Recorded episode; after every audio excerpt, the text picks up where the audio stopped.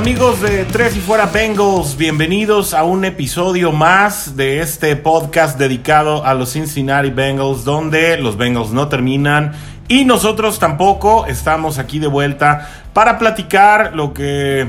se refiere a la previa del partido que se llevará a cabo este domingo en el Hard Rock Stadium allá en la ciudad paradisiaca de Miami, en Florida. Y los Bengals estarán midiendo, ya lo sabemos, sin Joe Burrow, sin Joe Mixon y con una serie de elementos que se encuentran cuestionables todavía para participar en este partido contra unos Miami Dolphins que dicho sea de paso, el año pasado eh, protagonizaron junto con los Bengals el partido que se celebra cada año y se le denomina como Tank Bowl aquellos equipos que están eh, peleando y buscando la selección número uno en el draft y que bueno, en esa ocasión el año pasado consolidó precisamente el hecho de que Joe Burrow eh, fuera a terminar con la escuadra de los bengalíes de Cincinnati, dado que eh, cuando los delfines ganaron ese partido,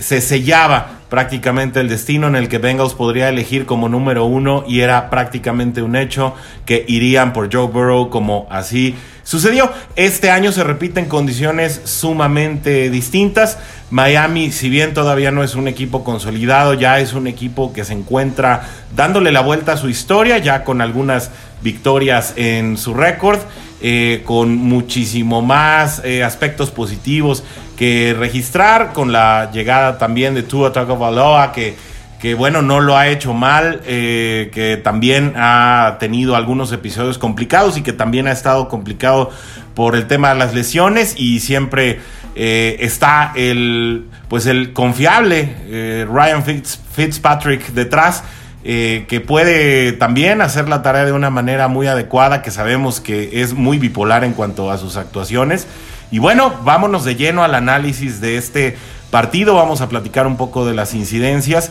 y qué esperar de este juego. Pues bueno, eh, esperar, la verdad, para la escuadra de los Bengals, pues no es muy esperanzador las condiciones con las que llegan a este encuentro y no solamente por la ausencia de Burrow en los controles, sino porque Bengals pues no fuera, no gana fuera de casa. Eh, esa es la realidad bajo, bajo la eh, bajo la dirección de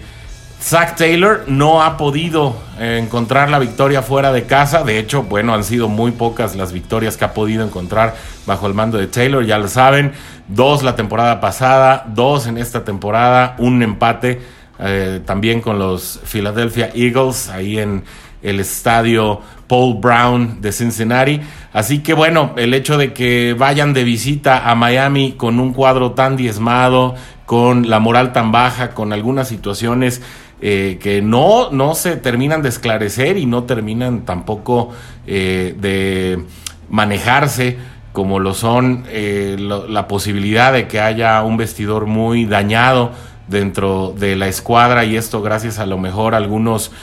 coaches asistentes que pues al parecer no han logrado emular la cultura de equipo que pretende lograr Zach Taylor para eh, consolidar a este equipo y darle la vuelta. Eh, todas esas situaciones en las que parece que no hay eh, veterano que confíe en, los planteamientos y en el proyecto de Taylor para poder revertir la historia de este equipo, pues siguen, siguen ahí deambulando en la atmósfera de este equipo de las rayas anaranjadas y negras y con ello, pues en definitiva, esta situación pues no parece pintar muy bien como para que Cincinnati pueda conseguir su primera victoria fuera de casa bajo el mando de Taylor. Y bueno, además eh, una victoria que le significaría eh, mucho en esta temporada, no porque pudiera salvar el récord, no porque pudiera tener aspiraciones para eh, meterlos a playoffs, sino bueno, pues para cambiar un poco la moral del equipo y demostrar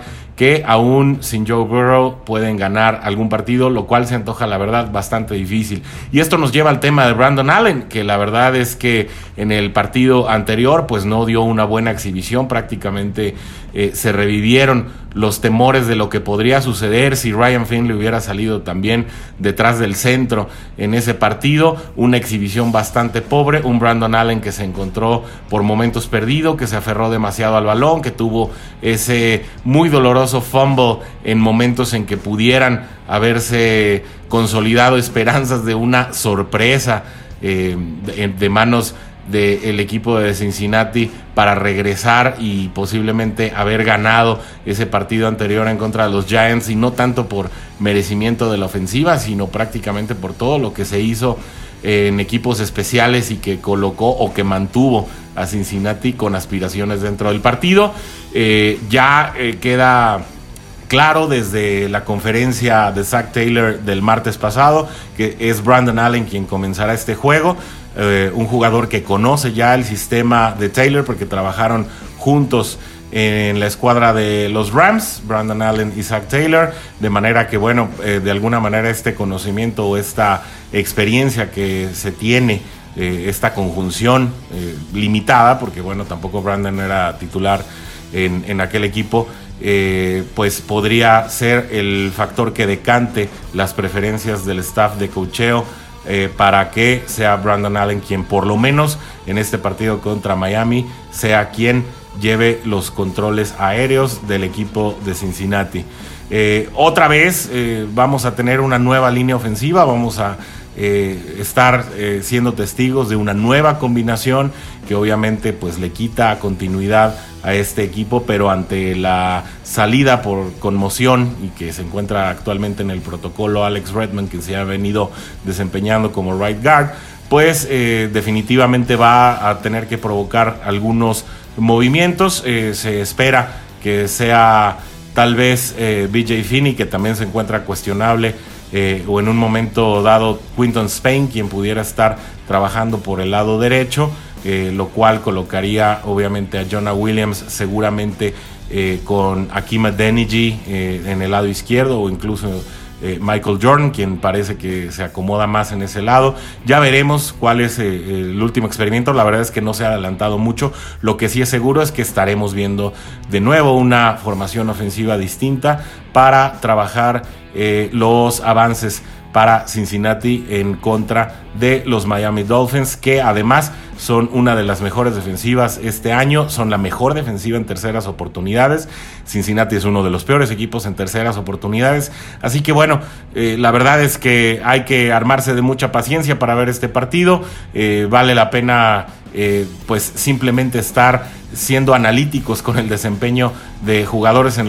lo, particular o de algunas unidades para poder encontrar factores de valor que prácticamente nos ayuden a saber eh, pues qué hacer la temporada que viene y qué esperar la temporada que viene. Creo que ya estos últimos juegos que quedan en la temporada pues serán experimentales para Zach Taylor para saber cuáles son los elementos de valor que en un momento dado pudiera sacarles provecho. El año que entra eh, y, con ello pues poder estar ya prácticamente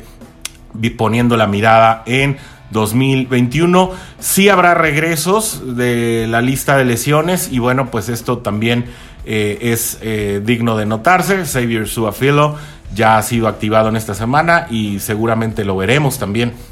en este partido del domingo, lo cual podría traer una variante también por el lado derecho y esto eh, sería lo que conformaría lo que terminaría de, conformar la línea ofensiva de Cincinnati para este partido. Eh, y como hablábamos apenas hace unos segundos, pues creo que Cincinnati tiene ya mucho eh, la vista en el futuro y, parece ser que el tema que más nos ocupa, a, creo que aficionados, analistas y seguramente allá también en la alta gerencia y dentro del staff de cocheo Zach Taylor y dentro de la misma oficina y, la libreta de apuntes del coach Zach Taylor, pues seguramente está el tema de Penny Swell eh, y el posible tradeback que podría representar que Cincinnati escogiendo en el lugar número 3, lo cual se ve muy probable, eh, pues pudiera estar eh, eh, jugando dentro de las posibilidades y todo lo que se tendría que considerar en el cuarto de guerra, si es que lo hay, cuarto de guerra en el draft del año que viene. Y esto, bueno, depende de mucho del desenvolvimiento de la pandemia mundial, de lo cual no queremos hablar mucho en este podcast, eh, porque nos gusta hablar eh, de cosas divertidas, nos gusta hablar de cosas pues que nos llenan de ánimo, aunque esta no sea una temporada precisamente ya eh, envuelta por el positivismo, pero sin duda hablar de Suel y y el hecho de que muchos lo catalogan, por lo menos por su desempeño ahora en lo colegial, como algo muy equiparable a lo que fue Anthony Muñoz, eh, precisamente del equipo de los Bengals y que fue prácticamente el lado confiable del zurdo Boomer Esiason en, en aquellos gloriosos Bengals de los 80s bajo el mando de Sam White pues eh, sin duda es muy deseable, ¿no? Y, creo que eh, todos los que estamos relacionados con el equipo de los Bengals nos frotamos las manos al pensar que, un elemento de línea ofensiva de la categoría, por lo menos de lo que hasta ahora parece ser su eh, pudiera estar a la mano y al alcance en, en el próximo draft, pues sin duda hace pensar que es pues la alternativa que tomar, en definitiva puesto que es súper necesario, como ya lo hemos dicho en otros episodios, que se construya una muralla alrededor de, Joe Burrow y que si este sana, como está planteado, porque bueno, dicho sea de paso, y vamos a hacer un pequeño paréntesis para hablar de que la cirugía de Joe Burrow se llevó a cabo esta semana allá en California, fue prácticamente eh, una situación expresa en la que el martes nos enteramos que sería llevado al estado de California para eh, una cirugía programada de reconstrucción y ya el jueves nos habíamos enterado de que había sido operado el miércoles, que la cirugía había sido eh, o había resultado en un completo éxito y que ya se encuentra en época de recuperación. Pues sin duda eh, es una buena noticia esperando que pues en lo que queda de esta campaña y en lo que sea el off season eh, del 2021, pues la evolución de Burrow sea mucho, eh, mucho, sea muy esperanzadora para que en su momento pudiera estar regresando en etapas tempranas de la temporada, si no es que en la misma semana 1, para poder eh, pues empezar un nuevo proyecto, una nueva era con los Bengals, de la mano de nuevo de Joe Burrow, que sin duda dejó en claro que es un talento en bruto, que es un jugador fuera de serie y que esperamos traiga muchas alegrías a esta eh, afición. Entonces, bueno, regresando al tema de Suo, pues definitivamente eh, creo que la discusión que estará llevándose a cabo de aquí hasta que llegue ese anhelado día del draft ya en la primavera de 2021, pues es si se toma a Sewell como uno de los mejores prospectos, prácticamente el mejor como liniero ofensivo, o si en un momento dado se aprovecha precisamente esta situación como pick número 3 y en un momento dado hacer el trade back para que, eh, para que se pueda obtener un buen negocio con algún equipo que se encuentre un poco más desesperado por acceder a una eh, selección temprana y que con ello se pudieran obtener tal vez más selecciones de, primera ronda o, combinar primeras, segundas y terceras y obtener eh, más talento en el draft eh, a través de esta posición. Esa será la, la plática. sin duda es un tema difícil de dilucidar y que ojalá y la administración y la obviamente el staff de coacheo lleguen a una buena conclusión en este sentido. Mi perspectiva desde lo personal es que se debe tomar un gran talento como lo es este joven que promete, eh, sobre todo porque es una posición clave que combina precisamente con el proyecto a futuro que es Joe Burrow y que se necesita, insisto, es prioridad construir una muralla alrededor de él para que este talento pues simplemente no pueda ser alcanzado con la facilidad que fue tocado en múltiples ocasiones este año y que si siguiera en activo estaría sin duda todavía dentro de los quarterbacks más apresurados, más tocados y más golpeados. Eh, en el futuro también de esta escuadra pues sin duda está muy en entredicho el futuro de AJ Green que no ha colaborado esta temporada con actuaciones como lo fue en otros años y que sin duda es la gran interrogante junto con Gino Atkins. Simplemente el hecho de pensar que AJ Green eh, este año como jugador franquicia solo tuvo eh, la extensión por un año, pues eh, y ante el desempeño que, que ha mostrado, pues es muy complicado que este equipo, sobre todo conociendo la, pues, el actuar de Mike Brown, eh, en otros años y con otros jugadores, pues pudiera renovar el contrato de Green. Ha sido un jugador emblema, no por nada es el jugador franquicia. Eh, ha entregado muchas glorias a este equipo, pero sin duda parece que eh, pues nunca terminó de convencerse del proyecto de Taylor, tal y como lo decimos muchos otros veteranos y bueno, pues muchos espectadores también que no terminan de ver en Taylor la opción a futuro pues esto ha estado afectando el rendimiento de este jugador. Eh, esto es una especulación, pero pues es una especulación con mucha certidumbre y que sin duda eh, pues eh, pone en entredicho el futuro de AJ Green. Otro jugador que en el futuro pues ya empieza a comprometerse lo que pudiera ser es Carl Lawson. a la salida de, de, Carlos Dunlap, pues el único jugador desde el lado externo de la línea que puede representar presiones al, mariscal rival. Prácticamente ha sido eh, el jugador en el que las líneas ofensivas rivales se han estado enfocando en neutralizar para pues prácticamente dejar inutilizada la presión a quarterback de la línea defensiva de Cincinnati. Todos lo han logrado con éxito. Sam Hubbard desde la lesión no ha podido regresar realmente como se esperaba o como lo ha mostrado en otros años. Gino Atkins con muy pocas oportunidades, con muy pocos snaps, pues tampoco ha podido consolidar su juego y con ello eh, se pone precisamente en relevancia este factor en el que la línea defensiva sobre todo, bueno, ante las ausencias de Daniels y, DJ Reader que sigue en la lista de lesionados y que parece no regresará esta temporada, pues eh, en definitiva Carlson eh, cobra un rol relevante pero que al estar también en año de renovación y ante su papel, pues eh, su agente ha eh, adelantado que van a pedir eh, bastante dinero y conociendo, insisto, a los procederes de la familia Brown, pues no es muy seguro que le quieran pagar lo que este joven pretende ganar. Y eh, también pues el hecho de que pudiera firmar un regreso Carl Lawson al futuro se encuentra muy muy muy comprometido. Seguramente veremos a Bengals si es que de nuevo se lanzan la, la agencia libre como lo hicieron el año pasado. Estarán buscando un defensor eh, de los que le llaman Edge. Eh, que pueda estar desde el extremo presionando, pero seguramente no será Lawson, sino que buscarán una opción eh, distinta dentro de la agencia libre y esto obviamente, insisto, es una especulación. En el partido contra los Dolphins, bueno, tenemos el reporte de lesionados, donde ya les decíamos, Alex Redmond se encuentra fuera. Eh, se encuentra en protocolo de conmoción. De la misma manera el cornerback Tony Brown, aquel que vimos eh, se estuvo quemando constantemente contra eh, los Steelers, en ese juego contra los Steelers que batalló demasiado. Él también estará fuera. fuera de ello hay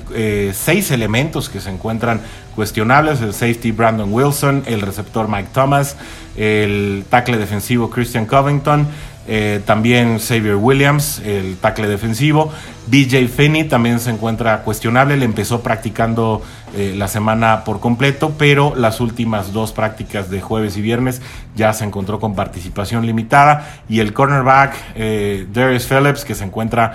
con una enfermedad, pues también se reporta como cuestionable para este partido. ¿Cómo llegan los equipos a este encuentro? Pues llegan con ofensivas bastante improductivas y aquí es precisamente donde está la oportunidad. Eh, si Ryan Fitzpatrick sale en un mal día, esta ofensiva que es la número 30 de 32 en la NFL y la defensiva de Cincinnati, eh, que bueno, tampoco es muy sobresaliente, se encuentra en el lugar 25 de toda la liga, pero empieza a demostrar esos eh, momentos de brillantez que ha mostrado en algunos partidos y se consolida para mantener al equipo de Miami en pocos puntos, pues ahí en definitiva eh, quedará todo eh, y ahí es donde radica prácticamente la piedra de toque de este juego, en lo que la ofensiva de Cincinnati puede hacer con todos los retos que tiene, es decir, pues con sus dos principales figuras fuera, con una línea ofensiva eh, prácticamente pues que va a estar experimentando eh, una nueva alineación con un AJ Green que no ha estado muy motivado, pero eh, sí con un T. Higgins que ha estado consolidándose juego con juego, pues será prácticamente lo que pueda lograr la defensiva de, de Miami contra la ofensiva de Cincinnati, donde va a radicar prácticamente el destino de este juego.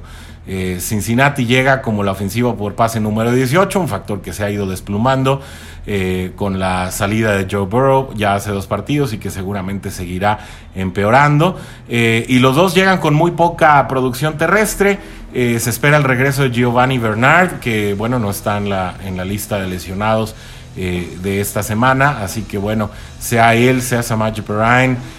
o quien quiera que esté corriendo, pues espera que Taylor pueda por fin recapacitar en que el juego terrestre también es factor dentro del juego. La verdad es que son muy pocos snaps en los que se considera el juego a la ofensiva y son estas las decisiones todavía inexplicables, eh, situaciones que, que, la afición no entiende y que obviamente quedan a reserva de un head coach, pero que a la luz de las situaciones en las que eh, Cincinnati promedia 3.5 yardas eh, por, por acarreo,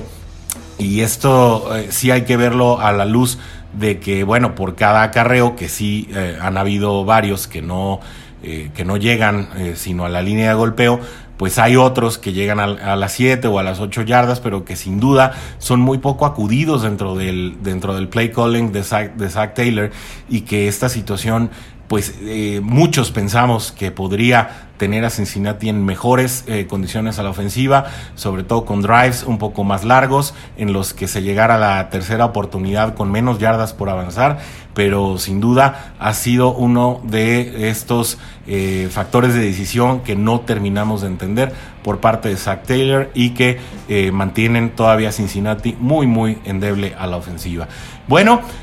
pues esto sería todo lo que tendríamos que saber antes del partido, cuál es nuestro pronóstico la verdad es que les insisto, yo no espero que Cincinnati pueda eh, ganar este partido fuera de casa. Será desde donde yo lo veo un partido de pocos puntos, por lo que ya hablamos, eh, dos ofensivas prácticamente muy, muy improductivas, una defensa de Miami más sólida que la de Cincinnati. Ahí es donde creo que se va a, a decantar y a decidir el partido. Creo que este encuentro se va a ir 17-9 a favor de los locales. Una vez más, como siempre les digo, cuando doy un pronóstico adverso para la escuadra de Cincinnati, pues espero equivocarme. Eh, sin embargo, pues se antoja una aduana difícil en las condiciones que llega Cincinnati y también ya en la escala ascendente de un equipo de Miami que se encuentra hasta este momento con siete victorias y cuatro derrotas y que no esperamos que esa tendencia cambie en contra de unos bengalíes que se encuentran, les recordamos, con dos ganados, ocho perdidos y una, eh, una un partido empatado. Hasta aquí llegamos por hoy. Eh, como siempre, un gusto saludarlos. Los esperamos este domingo a través del Twitter de Tres y Fuera Bengals para estar platicando de las incidencias del partido. Ya saben que nos gusta mucho estar ahí eh, comentando e interactuando con todos ustedes. Es siempre un placer eh, contar ahí con la interacción de todos los fans de este equipazo que nos encanta y que amamos, que son los Cincinnati Bengals. Nos despedimos por hoy. recuerden, aquí en Tres y Fuera donde los Bengals no terminan y nosotros tampoco. Nos saludamos a la próxima emisión. Se despide por hoy su amigo Orson G. Tres y fuera. Hola, soy Rudy Jacinto, creador de Tres y Fuera. Si te gustó el programa de hoy, suscríbete a este y otros podcasts de la familia Tres y Fuera. Tres y fuera NFL, Tres y fuera fútbol, Tres y fuera de tu equipo favorito y claro, el canal de Tres y fuera YouTube con videos todos los días, porque si tu equipo existe, Tres y fuera lo cubre.